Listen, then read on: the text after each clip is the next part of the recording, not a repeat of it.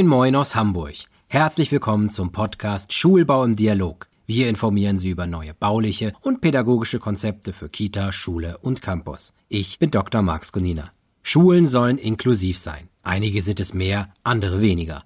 Was können Architekturbüros daran beeinflussen? Wie wichtig sind Baumaterialien? Professor Frank Hausmann von Hausmann Architektur mit Büros in Aachen und Köln teilt seine Erfahrungen. Auf der Schulbaumesse in Berlin im November 2022 referierte er über die USK, die offene Schule Köln. Ich habe mit ihm am Telefon gesprochen. Herr Professor Hausmann, könnten Sie einmal Ihr Unternehmen vorstellen und wie viel Sie im Schulbau tätig sind? Wir sind ein Architekturbüro, was sich 1996 gegründet haben damals noch mit einem anderen Partner. Dann 2004 hat sich die Grundstruktur geändert und damit verbunden auch seitdem, dass wir eigentlich nur noch Schulbau machen. Das Ganze hat sich entwickelt aus einer Forschungsarbeit, die ich an der Fachhochschule in Aachen gemacht habe. Wir würden auch andere Dinge machen, aber die Auftragslage im Schulbau ist so gut und die Aufgaben haben sich über die Jahre auch gut weiterentwickelt, dass wir da keine Sorgen haben und auch in Zukunft, denke ich, keine Sorgen haben müssen, dass da nichts weiter reinkommt. Wir sind momentan circa 30 Architekten hier im Büro, haben zwei Standorte, einen in Köln, einen in Aachen, versuchen die Größe auch zu halten, nicht viel größer zu werden, weil wir damit eigentlich ganz gut auf die uns gestellten Aufgaben reagieren können. Sie haben gerade gesagt, dass Sie auch den Standort Köln haben. Dann passt das ja sehr gut, weil Sie haben auf der Schulbaumesse die offene Schule Köln vorgestellt. Was ist die Werkstattschule genau? Die Werkstattschule hört sich jetzt zuerst mal an einem Begriff an, der, glaube ich, nicht nur von uns benutzt wird. Vielleicht muss man da ein bisschen mehr ausholen. Also unsere Erfahrungen im Schulbau haben gezeigt, dass viele Schulen, die längere Zeit in einem Provisorium gearbeitet haben, äh, für sich selber ideenreich ein Umfeld geschaffen haben, in dem sie arbeiten, in dem sie Schule betreiben können. Eine wahnsinnige Kreativität entwickelt haben. Und wir festgestellt haben, dass oft, wenn man die Schulen dann abholt und für die Schulen neu baut, mit einem Mal plötzlich fast sowas wie so ein Break reinkommt, wenn sie eigentlich in ein perfektes Schulgebäude, in ein durchgearbeitetes Schulgebäude kommen und das, was sie vorher an Improvisation hatten, mit einem Mal verschwunden ist. Und das war der Ansatzpunkt, wo wir gesagt haben, wenn wir, und wir begleiten jetzt die offene Schule Köln in freier Trägerschaft seit 2013. Zuerst war geplant, in dem jetzigen Gebäude, einem alten Laborgebäude, sich zu vergrößern. Dafür haben wir auch Vorschläge gemacht und dieses Verfahren damals gewonnen und haben dann mit der Schule gemeinsam überlegt, wie das aussehen könnte, bis zu dem Punkt, wo die Idee gekommen ist, eigentlich, wir könnten das Ganze auch in einem Neubau realisieren und dann mit der Schule gemeinsam überlegt haben, genau wie dieser Geist, wie diese Arbeitsweise, die sie jetzt schon längere Zeit erprobt haben und dieses offene Arbeiten, dieses nicht in Klassen arbeiten, für sie schon zum Alltag gehört, wie wir das räumlich auch in einem Neubau umsetzen können. Das ist eine Gesamtschule, die arbeitet jetzt neu von der ersten bis zur 13. Klasse. Das heißt, ein sehr heterogenes Schülerfeld in allen Altersstufen und ein Gebäude zu konzipieren, das das auffängt, das den Schülern die Möglichkeit gibt, dort zu arbeiten, war die Aufgabe, die uns vom Bauherrn gesetzt worden ist. Wir haben es für uns dann so interpretiert und daher kommt dieser Gedanke Werkstatt, dass wir eigentlich Räume schaffen müssen, die nicht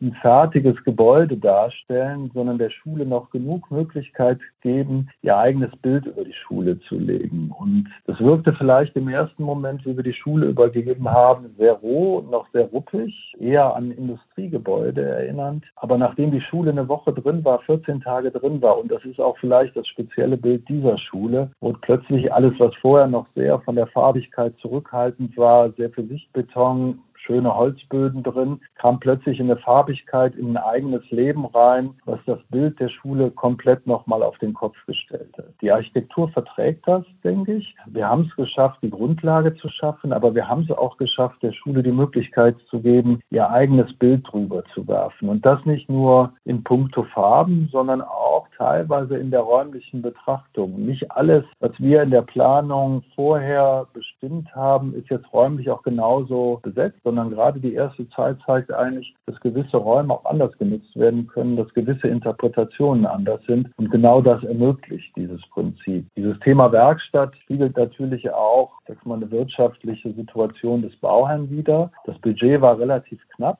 sodass wir uns gar nicht das perfekte Haus erlauben konnten, sondern an einem Punkt relativ früh überlegt haben, wie können wir eigentlich mit den Mitteln, die uns zur Verfügung stehen, zum einen viel Raum schaffen und zum anderen Gebäude umsetzen, wie gesagt, was das Bild der Schule wiedergibt und die Möglichkeit der Schule gibt, auch sich frei zu entfalten in dem Gebäude. Ein großes Thema dieser Schule ist ja die Inklusion und das gilt ja auch für alle Schulen bundesweit in der Zwischenzeit. Wie kann Architektur das stärken? Was haben Sie gemacht, um da einen Schritt weitergehen zu können? Ach, ich glaube mittlerweile, Sie haben es gerade selber gesagt, jede Schule sollte inklusiv arbeiten. Dementsprechend muss jede Schule eigentlich auf diesen Punkt auch vorbereitet sein. Ich finde, das sind ganz normale Gebäude, denen man jetzt nicht in irgendeiner Art und Weise ansieht, dass sie speziell für Inklusion gedacht worden sind. Wir haben bei der OSK in Köln einen relativ hohen Schlüssel von Schülern mit Förderbedarf, mit einem diagnostizierten Förderbedarf, sodass die gesamte Schule eigentlich darauf reagieren musste. Das heißt, wir haben einfache Erschließungssysteme, wir haben eine gute Orientierung im Gebäude. Alles ist wiederzufinden. Wir haben eine Konzentration auf die Räume, nicht zu hohe Transparenzen in den Obergeschossen, in den Klassengeschossen. Nehmen wir mal ein Beispiel, was uns Architekten, glaube ich, nicht immer einfach fällt. Wir sind dazu verpflichtet,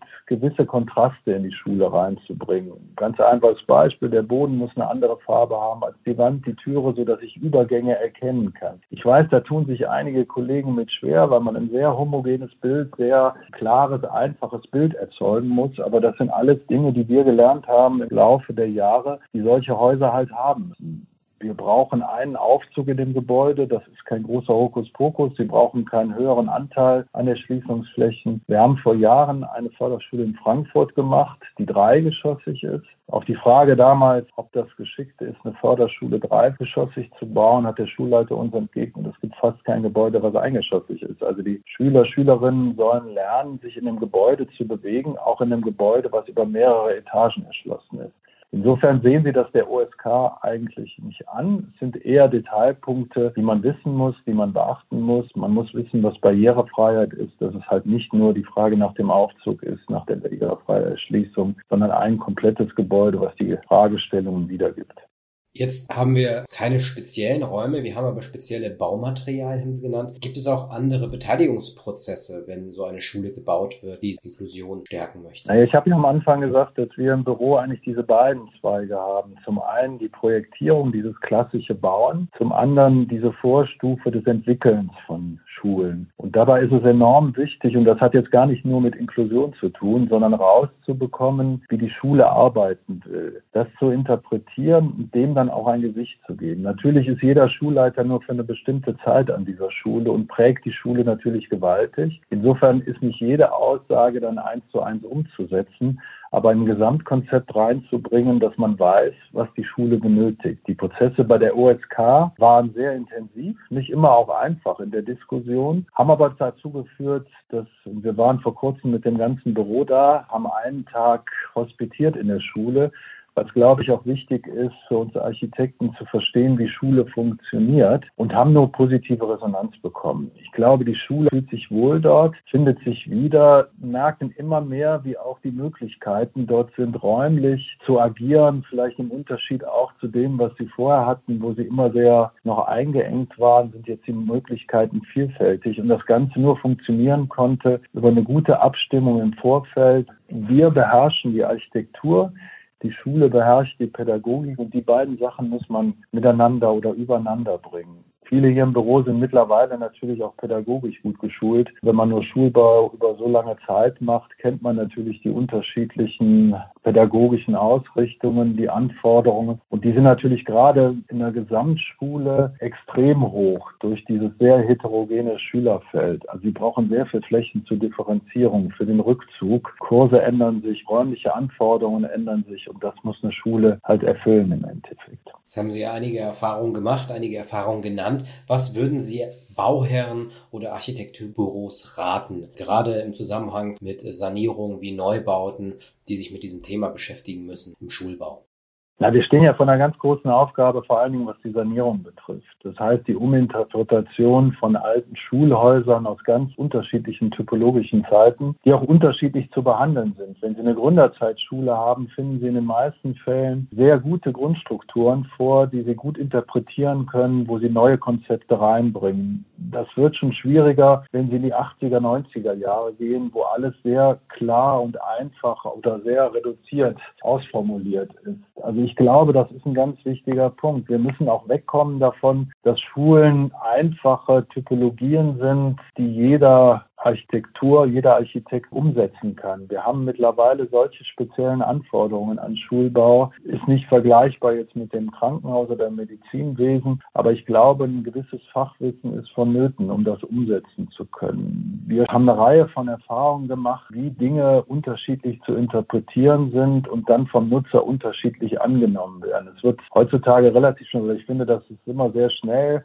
dieser Begriff Cluster genannt wird und zu glauben, dass eine Anreihung von Klassenräumen um eine gemeinsame Fläche direkt funktioniert, ist falsch. Das muss man mit den Schulen durchsprechen. Man muss die Schulen mitnehmen auf dem Weg und je nachdem auch seine eigenen räumlichen Vorstellungen anpassen, damit Schulgebäude gelingen. Das ist, glaube ich, ganz wichtig. Und sich auf diesen Prozess auch einlassen. Es ist nicht ein reiner Planungsprozess, sondern Schulen sind ein Kommunikationsprozess. Was das Tolle aber ist, dass man im Endeffekt von denjenigen, die die Nutzer sind, sehr viel wiederbekommt. Das heißt, ich bin immer noch gerne in allen unseren Schulen und schaue, wie die Schulen funktionieren und bekomme auch immer wieder positive, aber auch negative Dinge zu hören. Und die negativen sind die Sachen, die wir versuchen dann im Weiteren auch zu verändern und anders zu interpretieren. Und das gelingt auch. Das gelingt auch. Ich glaube, die Schulen werden von Mal zu Mal besser. Und Sie sprechen dann darüber, zum Beispiel auf der Schulbaumesse in Ihrem Vortrag. Und Sie sind ja jetzt schon bei uns ein langjähriger Experte. Welchen Stellenwert hat diese Veranstaltung für den Bildungsbau aus Ihrer Sicht? Naja, ich glaube, sie ist sehr wichtig. Zum einen für uns, Kontakte zu knüpfen,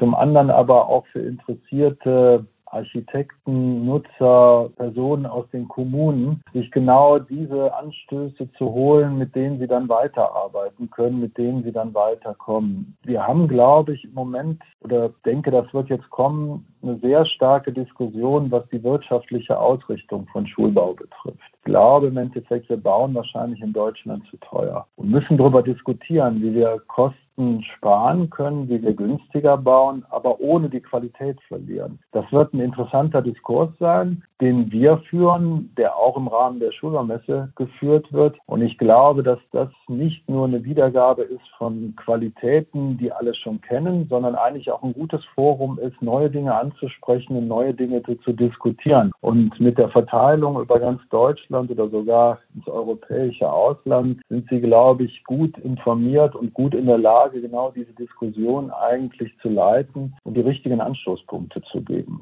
Ja, dann vielen, vielen Dank, dass Sie sich die Zeit genommen haben für das Interview. Bitte. Und dann wünsche ich Ihnen ganz viel Erfolg und Spaß bei der Arbeit. Vielen Dank. Machen Sie es gut. Dankeschön. Bis Tschüss. bald. Tschüss.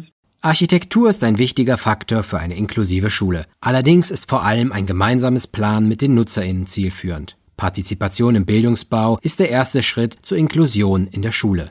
Mehr zur offenen Schule Köln erfahren Sie auch in Ausgabe 1 2023 des Schulbaumagazins. Auf mehreren Seiten gehen wir auf den Bau und die Planung der Werkstattschule ein. Schulbau im Dialog ist ein Podcast des Kubus Medienverlags. Weitere Informationen zur Schulbau Internationaler Salon und Messe für den Bildungsbau und dem Schulbaumagazin finden Sie auf www.schulbau-messe.de. Unseren Podcast können Sie auf unserer Webseite hören und überall dort, wo es Podcasts gibt. Abonnieren Sie uns gerne darüber. Wenn Ihnen der Podcast gefallen hat, empfehlen Sie uns doch weiter und bewerten Sie uns auf Spotify oder iTunes. Schreiben Sie uns, wenn Sie Fragen, Kritik oder Vorschläge haben. Wir freuen uns über E-Mails an podcast.kubusmedien.de. Bis zur nächsten Folge. Ihr Dr. Marc Skonina. Wiederhören.